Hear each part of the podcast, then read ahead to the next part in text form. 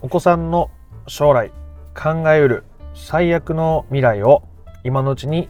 回避する方法をお伝えしたいと思います。どうも不登校引きこもり専門カウンセラーの曽太郎です。今回は最悪の未来を回避するその裏技をお伝えしたいと思います。まあ、ずっとねこのまま不登校が続き大学生にならず社会人にもならず引きこもり続けてしまうんじゃないかとかこのままあ子供は友達との関係を作ることができなかったり、えー、大きな孤独を抱えたまま人間関係難しいままこう生涯生きていくんじゃないかなとかいろんな不安があると思いますそもそもね近々に迫っている受験のことだってそうどうなるかわからないえ受験できないかもしれないいけないかもしれないそういった最悪の未来を今のうちに回避できたら嬉しいですよね。で、その方法裏技をお伝えしたいと思いますので不登校引きこもりを本質的に解決していきたいぞという人は最後まで聞いてもらえたらなと思います。でその結論ですけどもそれは最悪の将来が起きてもいいと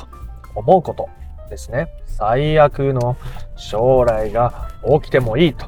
あなたは今声に出して言えますか？心から思えていたりしますか？もし思えていたとしたらあなたはその最悪の将来にとらわれることなく日々を過ごしやすくなっているはずですね。どういう理屈でこんなことを言ってんのかどうどうやって本当にそれを深めていったらいいのか考えただけで想像しただけで嫌な気持ちになるという人にも具体的にここからお話をしていきますので、え、よろしくお願いします。人間って本当に否定的な思いにとらわれやすいですよね。とらわれやすい。ので、ついつい起きてほしくないことに意識が向いちゃうわけですよ。ネガティブな感情に人間はそもそも引っ張られやすいです。なので、まだ起きてない、ね、息子さんが将来どうなるかなんて、いろんな可能性があるのに、えその中の一部の特段悪い状況だけを思い浮かべて、この子はきっとダメなんだとか、将来きっとうまくいかないんだっていう思いばかりが強くなっていってしまって苦しくなるわけです。で、そんなこと考えちゃダメだ。そんな風なこと考えない方がいいって思えば思うほど、またそういう思いにとらわれていってしまうわけですね。例えばですけど、今この動画を見ながら、いきますよ。ピンク色の像を想像しないでください。ピンク色の像を今から想像しないでください。ですね。と言われて、ね、やっぱなんとなくピンク色の像を想像してしまう。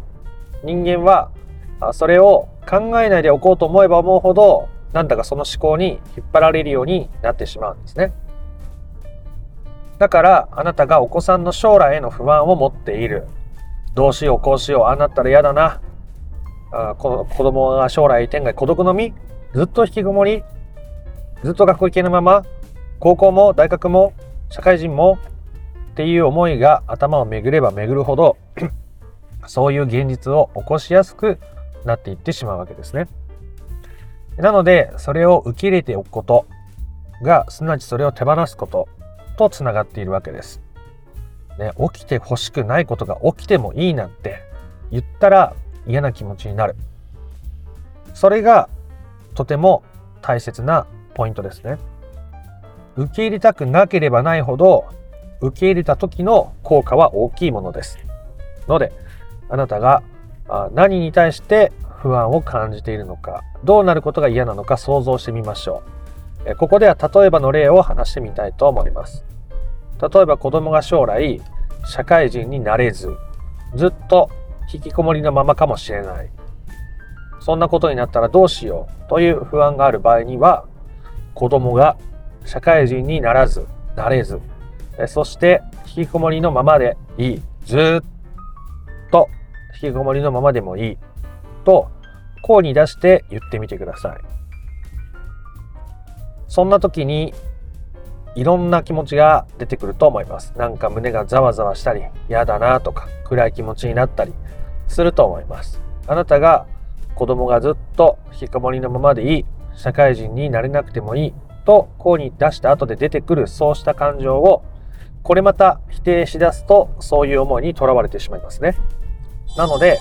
そういう思いも声に出してみることをお勧めします。ああ、もうなんかすごく不安だな。そんなことになったらどうしよう。なんか子供に申し訳ないかもとか、子供のこともっと責めたくなるかなとか、いろんな気持ちが出てくると思いますので、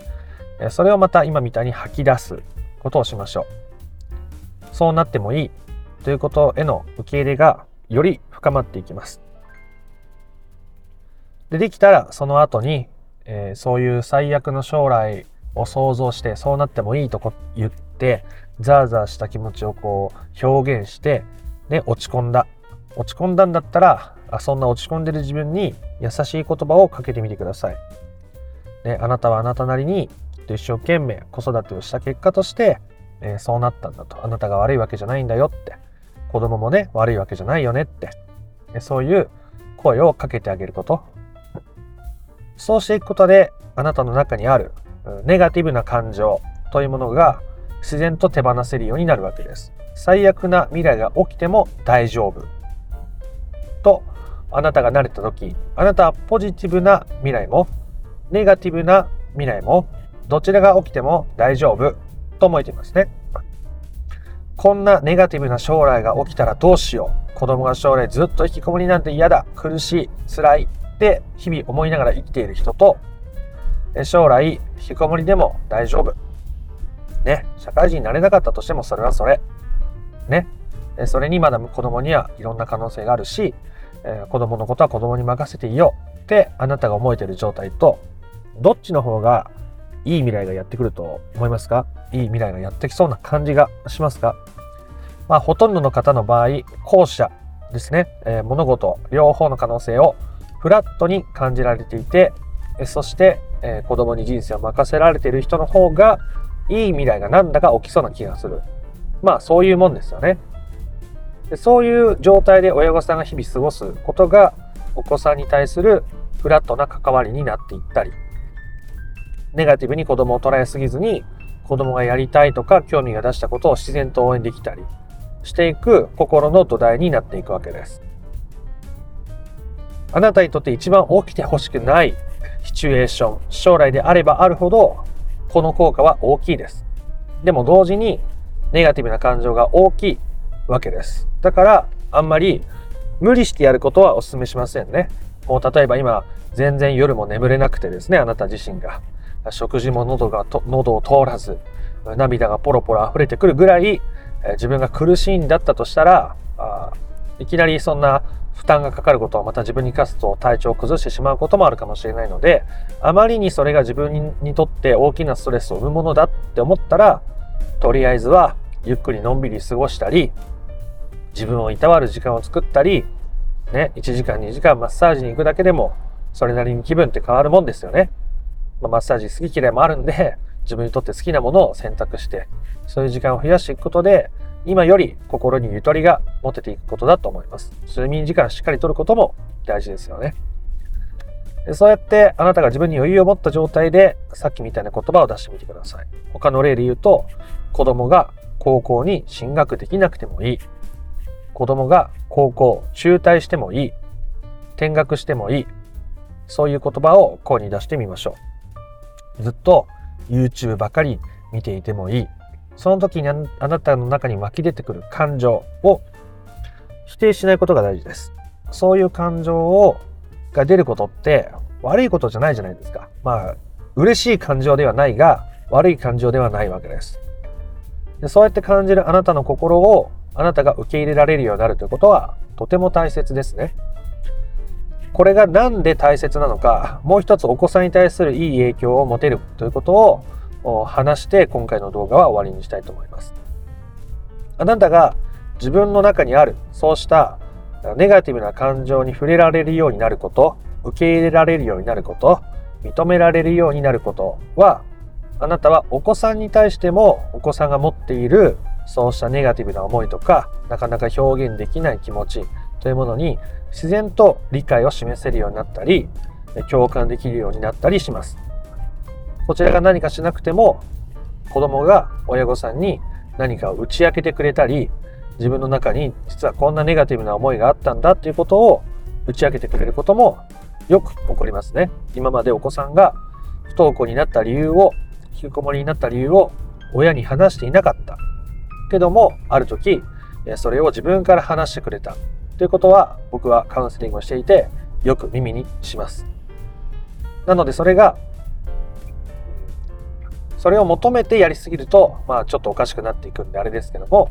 親御さんがあなたが自分の中にあるそうした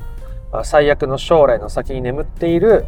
ネガティブな思いを受け入れて手放すということはあなたはお子さんに寄り添うという力も同時に手に入れることになるわけです。そうした中でお子さんとの信頼関係が取り戻されやすくなったりお子さんのことをそもそも変えたいとかこうなってほしいっていう強い願望ある状態を否定しての強い願望をあなたはなくしていくことになるのでそれが不登校引きこもりの本質的な解決につながっていくわけです。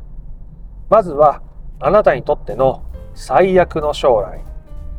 あなたが一番悩んでいることのその先に待つ最悪の状態を考えてみてください。ね。どんな状態でもいいんです。生活保護を受給して一人でアパートでカップラーメンをすすって生活をしている。それでもいい。友達とうまく関係が作れなくて自分のことばかり自己中心的にやっていてそれでもいい。昼夜逆転し続けてもいい。ずっと不登校のままでもいい。ね。あなたにとって受け入れがたいと思うものを受け入れた時に最もそれを手放す可能性を高めることができるわけです。親御さんが変化した先に必要な不登校引きこもりにおける問題の本質的な解決というのが起きていくわけでございますね。